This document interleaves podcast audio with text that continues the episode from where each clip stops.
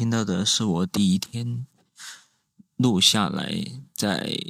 邛崃天台山看萤火虫的实况音频。嗯，在介绍第二天的行程之前，我先简单的说一个公告。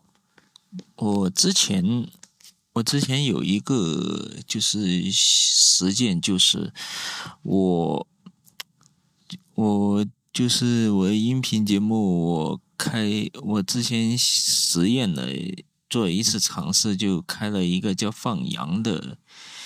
第三，就是第三个音频节目。嗯，然然而在。然后在我的就是十几天的实践当中，我慢慢发现这个节目跟跟我现在做的《洋洋大乱炖》之间感觉还是有太多的重重合的地方，于是我就在昨天正式的。关正式的关闭了这这个节目，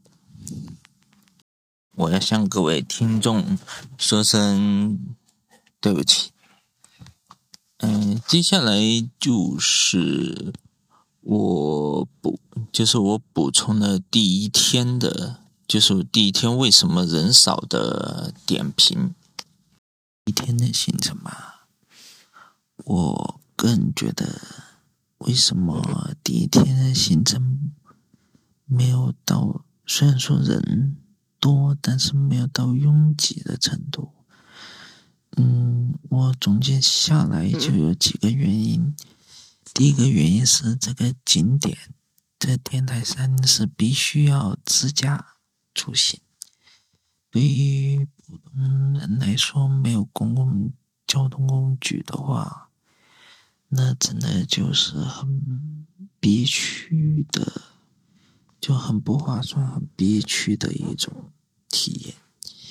另外一个原因就是天气，当时的气温并不是，并不像后面几天那么热，当时好像就只有十多度，晚上只有十多度。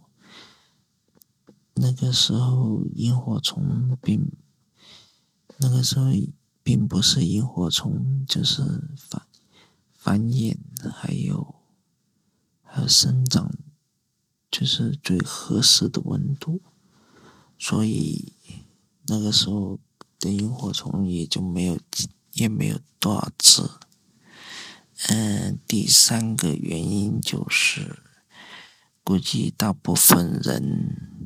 就是大部分因为五一嘛，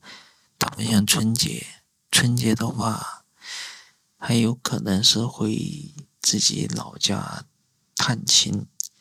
而五一的话，则是三年疫情之后，许多人，许多人肯定会报复出游的话，他不会选择自己生活的，就是周边去玩儿。反正，反正疫疫情不是已经快要没了吗？他们肯定还是会想着抓紧时间去自己生活、生活地方以外的地方去玩，嗯，而不会说就反正自己生活的地方周边的话，反正以后有的是机会去。如果是是你自己生活圈以外的这些像外省、外国外的话，可能以后很难对，在他们眼里的话，以后可能很难有机会再出去，所以，所以五一的话，他们就会优先去外省、省外，甚至是就是出国。我个人的见解就这么多。反正第一天的体验，虽然人有点多，但是没有到拥挤的程度，没有到，没有到就是我和我最亲密的朋友两个人都下不下不了山的地步。接下来就说说第二天的事情吧。第二第一天晚上，我们是去大邑的。嗯，大一的酒酒店里面住了一晚上，然后第二天早上先起起来就是洗洗，之后就去吃东西。嗯，这家酒店的话正好就有，就我们订的订了之后就送送了一个早餐，对头，对头，一个早餐。然后，然后顺便提一句，就是晚上的话，我们刚进店的时候就送了送了一盘水果。嗯，早餐嘛，我我个人我是吃了好好好些东西，什么蛋糕啊这些，就我感觉嘛，他的早餐 就喝的什么。就是牛奶呢是有点偏甜，然后豆浆还不错，嗯，还有它菜，我就觉得，我就觉得有时候它它的培根这些就有点硬，我感觉就一般般吧。然后其他菜我觉得还行。然后我那亲密的朋友说呢，他他觉得那培根呢新鲜度就不不够。然后呢，我，然后之前的话，第一天晚上，我那我那亲密的朋友就说，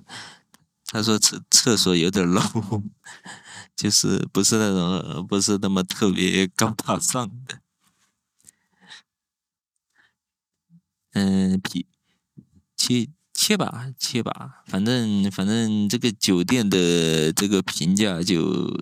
暂暂时先说到这。这里，然后我我和他两个人在吃饭的时候，偶尔听到别人说，就是这酒店，我我们当时订的时候是，嗯，两个人就是五百多，然后然后我听那游客说，我就是他说过过好像是过第二天吗，还是第三天，然后酒店就价格就翻了倍，还是咋的？具体我就没有，我就没有多问。嗯，在酒店退完房之后，我就和他开着车一起就到了安仁古镇。嗯，安仁古镇嘛，我之前我和我妈两个人去过一次，当时就去了。好几个好几个馆参观，有有当当时的话，其实还是见到了活着的朱坚强的，等等于说等于说朱坚强生前的音容音容音容万态，还有还音容笑貌都都是都是看。都是看得见的，只不过那时候朱坚强已经是就是属于属于步履蹒跚走，就是跑不动的那种了。嗯，这次去安仁古镇的话，我和他两个人其实去了另外的几七个馆吧，对，另外的七个馆。我和他去了七个馆，然后去的是第一步，第一步上来就是就是重头重头炮，就去了知青馆，然后就看了一，然后在知青馆呢，我我就和他就遇碰碰到了一个就是五十多岁的一个一个叫他大叔好啊，应该说。叫大叔好，然后我我的那位朋友呢，就就问他事儿，问他问题，然后他他那位大叔的回答真的真的就是我可以从他眼神当中看得出来，他是他是放了光的，然后那个大叔就是很很热情的跟我们讲起他在他在就是说对他在他在他的知青生活，好像他说他是在他是去云南吗？还是去的甘肃？我忘我忘了。反正反正他是一说起那知青往事，真的就是很眉飞色舞，神采飞扬。然后第二个馆嘛，我就第二个馆就是就是日军那种日军罪证馆，这个就不说，反正我跟我我那位朋友就聊了很多这些东西。我朋友说。他为啥选这个馆？他说他五月中旬他就要去日本玩了，他他就想临走之前看看，就就对照一下，看我们这边叙事跟日本那边叙事有什么不一样。这个馆儿我就我就说到，我就说这个地方。里面里面的陈列看了之后，真的真的就是让你震撼的那种。这馆我就不剧透了。然后第三个馆应该是第三，我在看哦，对，第三个馆是那种以前的那些旧物馆，就什么旧勋章啊、旧手表啊这些的馆。然后在看这个馆之前，我还我还特意，对我还特意去偷瞄了一下 那个露天的馆里面有没有铸剑墙，果然铸剑墙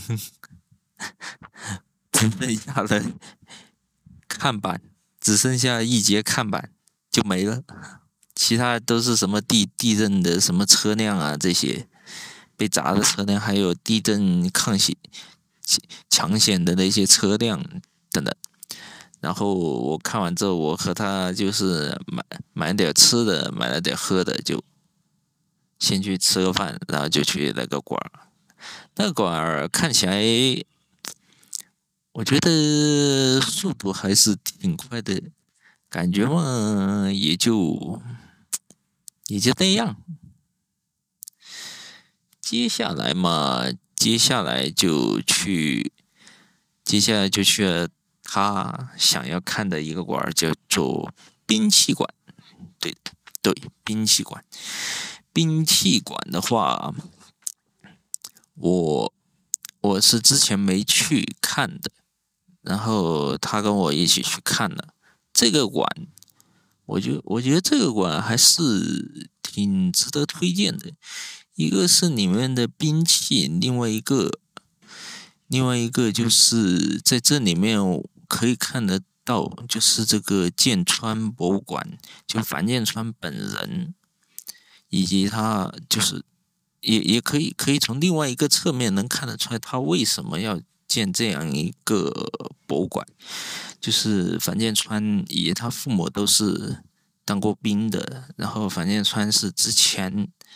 在宜宾市做过政府机关上过班的人，嗯，后来就是下海，就自己就在成都就搞了这样一个博物馆，然后，然后兵器馆里面陈列的兵器还是特别多的，然后接下来那个馆儿就是。接下来咋说？就是哦哦，我想我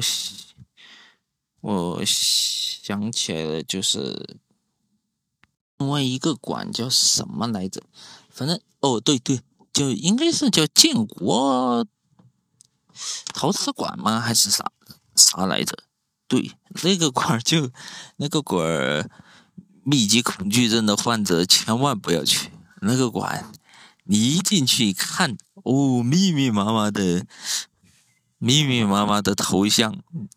那种雕塑头像，那个那个密控患者还是谨慎哈，还是不要去了哈。然后其他的东西就是展出建国之后的那种，就是那种生活啊，那种生活类的那种陶瓷。哦哦，对了，我还我还忘记讲一个事儿，我还忘记讲，在我们看那个日日本清华的那个展之前，我们还去了哪里？我们还去了一个新修的。一个展览，那个展览呢，就是一共是有五，好像五层楼那么高。反正他那个馆看看的话，就是是要就是走楼，就是建议要走楼梯，就是里面的阶梯。他馆造型就是阶梯状。螺旋上升的馆，就讲中国共产党一百年的这个党史的一个馆，然后上升到最后，就看完之后，正好就是那正好就是那个馆的一个露天的一个展望台，那个展望台就可以看得到那个剑川博物馆附近，就是安仁古镇的。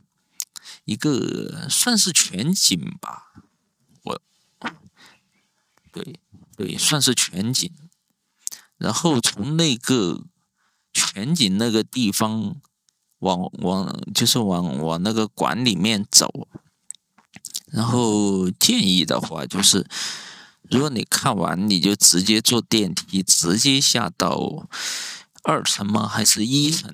哦哦哦，对，二层，二层，一层好像没开，就直接直接坐到底，就二层出来就直接就出馆了。然后接下来，然后看了那个陶瓷馆之后，本来呢，我我看陶陶瓷馆旁边有个什么三寸金莲馆，然后我的那位朋友说不看了。太太残忍了，于是我们就改看了那个，就是中航工业，他他专门就是他专门的那个陈列馆，那个馆其实我我觉得还挺好的，那个馆还不错，真的，那馆就是展展示什么中航工业，什么飞机啊，什么大炮啊这些的，那馆其实。可以，那个馆可以看，然后另外一个就是，不是中航工业馆，那个那个也是兵，那个我忘了说是兵器馆，兵器馆的外面外面是陈陈列了很多什么坦克啊，什么潜艇啊什么的，那个那个是值得看一看的。然后中航工业那些馆看完之后。大概就是好像两点多还是三点来着，然后就我们两个就从剑川博物馆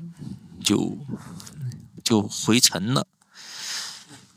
嗯，在去看剑川博物馆之前，我我我顺便说一说一提，就是我们还去安仁古镇街上还还转转了一下。虽然说，虽然说街上没有什么变化，但是就是安仁古镇的话，还还是有，还是有有些商店还是最后还是撑不住，就歇业了。但是安仁古镇歇业的商铺好像并不是特别多，嗯。不是特别多，然后我们走着走着，那个什么安仁的那个那个什么仿古的电车都还还是很正常的通行，然后然后然后就是说到剑川博物馆嘛，我觉得剑川博物馆挺赞的，除了除了它陈列之外，还有就是安仁古镇，就是从那个嗯。那个岔路口就是刘文彩庄园和那个剑川博物馆那个十字路，不叫十字路口，T 字路口，对，T，哦，不对，是十字路口，十字路口。那个十字路口，就从那个十字路口进到剑川博物馆，那那个竹林，那个竹林子，还是我就觉得挺称赞，是真的走走进去就是真的真的就没有没有了那股鼠意，没有了那股热浪，热浪一下子就全消了。嗯，最后的话，我我和他是。就看了看着距离，看了看剑川到那个我们停车的那个地方距离，然后我们两个就打了一个火山轮，就就过去了。然后接下来的话就是，接下来这段行程其实起初就是回成都嘛，就起初还是挺顺利的。然而，接然后接下来。接下来的问问题就出，就是出现在，呃，从三环进到他家附近的那一段，啊，然后，然后三环三环上去，从那个鸡头桥那个立交那里，那里上去，那那个地方上去，然后就开始有有的。开始堵了，三环就开始堵，一直堵到，眼看着，眼看着到快到苏坡立交可以上匝道了，没想到苏坡立交那个匝道直接封，直接用那个那种雪糕筒直接封封死了，没办法，最后又又只能在，又只能在三环。又堵了一段时间，堵一段时间之后，在哪里上去的呢？对，在阳西立交那个方向，才好不容易上了，就是上了三环跟二环之间的那一段。上了那一段之后，才开始在营门口才开始上二环，然后哦，一路上。车速提不起来，一路上是一开稍微开快一点，一下子又缓行了。有意思的是，在二环上面，我就看到了那个提示牌，上面写什么：春熙路周边车辆拥堵，建议乘坐公共交通出行。大大约是开了，我也不知道什么时间，反反正反正从安仁古镇开回来，好像差不多一个多小时。反正是下午五点多的时候，我才把我那位亲密的朋友送到他家，然后我就自己从成都的东北二环，我就我就回到我的。国际城南了啊！一路上一到春熙路就是啊，春熙路附近就是红星路四段哦，我就开始堵堵堵，缓行缓行，然后只要一出去出去之后，出去科华南路之后，一下子就顺畅无比，最后就大概我看。是六七点钟就到了，对对对，六七点到了，然后我就吃吃了晚饭之后，我就我就思来想去，我本来是想今就是安仁古镇玩玩之后，我就又开始我的出省大业，可后来一想，哎。出省大业，我我先后来就想，哎，出省大业，我查机票也查了，本来呢，本来明就是五月一号当天有个便宜的机票是飞西宁的，但是但是呢，我我当时又想，哎，五一前面两天就已经就已经玩玩成这个样子。然后，如果第三天还玩的话，那不是就更累？那等到五一假期回来之后，那岂不就是 玩疯了？就不就上班都没劲儿，没劲儿了。于是，我就五一当天我就在家休整，顺带着就顺带着就看一下老妈的同学来了，然后我家里面的亲戚也来了。大家就聚在一起吃一餐，对对对，吃一餐打麻将，反正就顺道把外婆陪开心了。那天那天还打麻将，麻将嘛，战果对我这个善财童子来说，哎，嗯，是赚也算赚了一点吧，反正也没多少。也没赚多少，真的没赚多少，真的，哎，然后，然后五月四月二十九跟五月是不是四月三十，就是二十九到五月一号这三天就这么过去了。我总结第二天安仁古镇为什么人没有那么多的原因的时候。这次你你说让我总结，我也觉得很奇怪。你按理说，安仁古镇到鸡头桥是由那种专门的，就是那种假日的接驳公交的游客是完全可以通过坐地铁的形式，坐地铁转公交的形式，可以到那边去玩的。嗯。而且那边吧，安仁古镇的话，还有什么，还有什么川剧表演啊，还有什么，可能你给了钱，他就会搞什么旗袍，旗袍巡巡游这种活动的，我就实在搞不懂，看不懂，可能是不是大家都感觉就是，可能接驳车的发班收班太早。或或者发班太少，会不会会不会是这个原因导致大部分游客就不愿意去？反个人就觉得，个人就觉得没有说安仁古镇也没有想象中的那么多人。接下来，各位听友，嗯，下期节目我将会。逐步逐步的，把就是把我的那个我的出就是这三年之后三年多之后第一次出省的出省去兰州的旅行就放送给各位，敬请各位期待。在期待之前，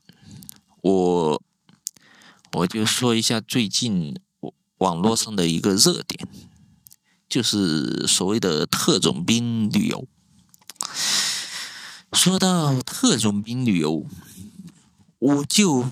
不累了，我就我就很想说，真的真的，我从我大学毕业到到现现在。到现在的话，就是我都是大部分时候我都是算是特种，大部分，特别是我工作之后到我来到我来成都工作之前这一段时间，是我特种兵旅游最为明显的时候，因为那时候我是在广州的一家民营企业上班，那个时候。那家民营企业的假期是比法定假期休息的要少。当时为当时为了就尽可能多出省，我是就是我把行程都压缩成啥呢？我把行程都压缩成就是头天晚上的普通火车。坐过去接就是相当于坐卧铺嘛，坐卧铺，然后第二天早上醒来就到当地开始玩，然后回来的时候就是当地晚上坐火车，然后坐到第就是第二天早上醒来就直接去上班。我个人觉得，我个人觉得，不管是我。我当时的举动，还是现在这些学生们的举动，就是说几天就完成，就去拉萨玩啊，或者上海啊，什么地方玩。我个人觉得，我和他们都其实都是很聪明的，都是都是属于那种大家都认拎得清主次的人，大家都。大家都就是知道，大家先先要把哪些小目标先完成了，然后再稍微加一点目标，而不是说啊，这网友评论说这些人都都很蠢啊啥的，然后。然后更更有甚者，还有反面教材，就是特种兵旅游，还把还把自己的膝关节给整磨劳损了的，哎，何必嘛？何必要这么干？哎，总之嘛，我个人觉得，这我个人看法就是，我觉得其实旅游这东西本来就是个人主观的事儿。就每个人，你有些人就是想把行程弄得满一点，有些人就是把想把行程弄得松一点，这这很这很正常，每个人想法都不一样，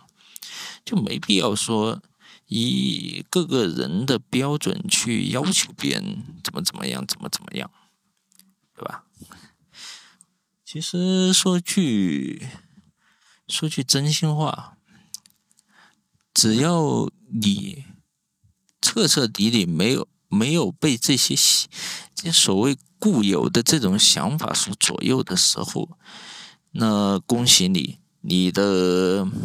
就是你的旅行计划可可以说是就差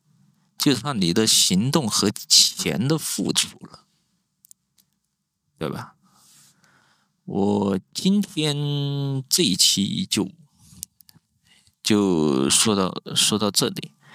嗯，下下期嘛，我就尽可能的把它尽可能的把它放送出来，嗯，各各位就等着吧，嗯，请在各大音频平台，嗯，组织。就是关注杨洋大乱炖，嗯，嗯，主要平台就是 B 站，嗯，B 站小宇宙，嗯，喜马拉雅，还有网易云音音乐，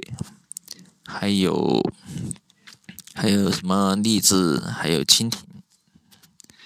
然后下期就等着我的三年之后的跨省游。作品出来吧，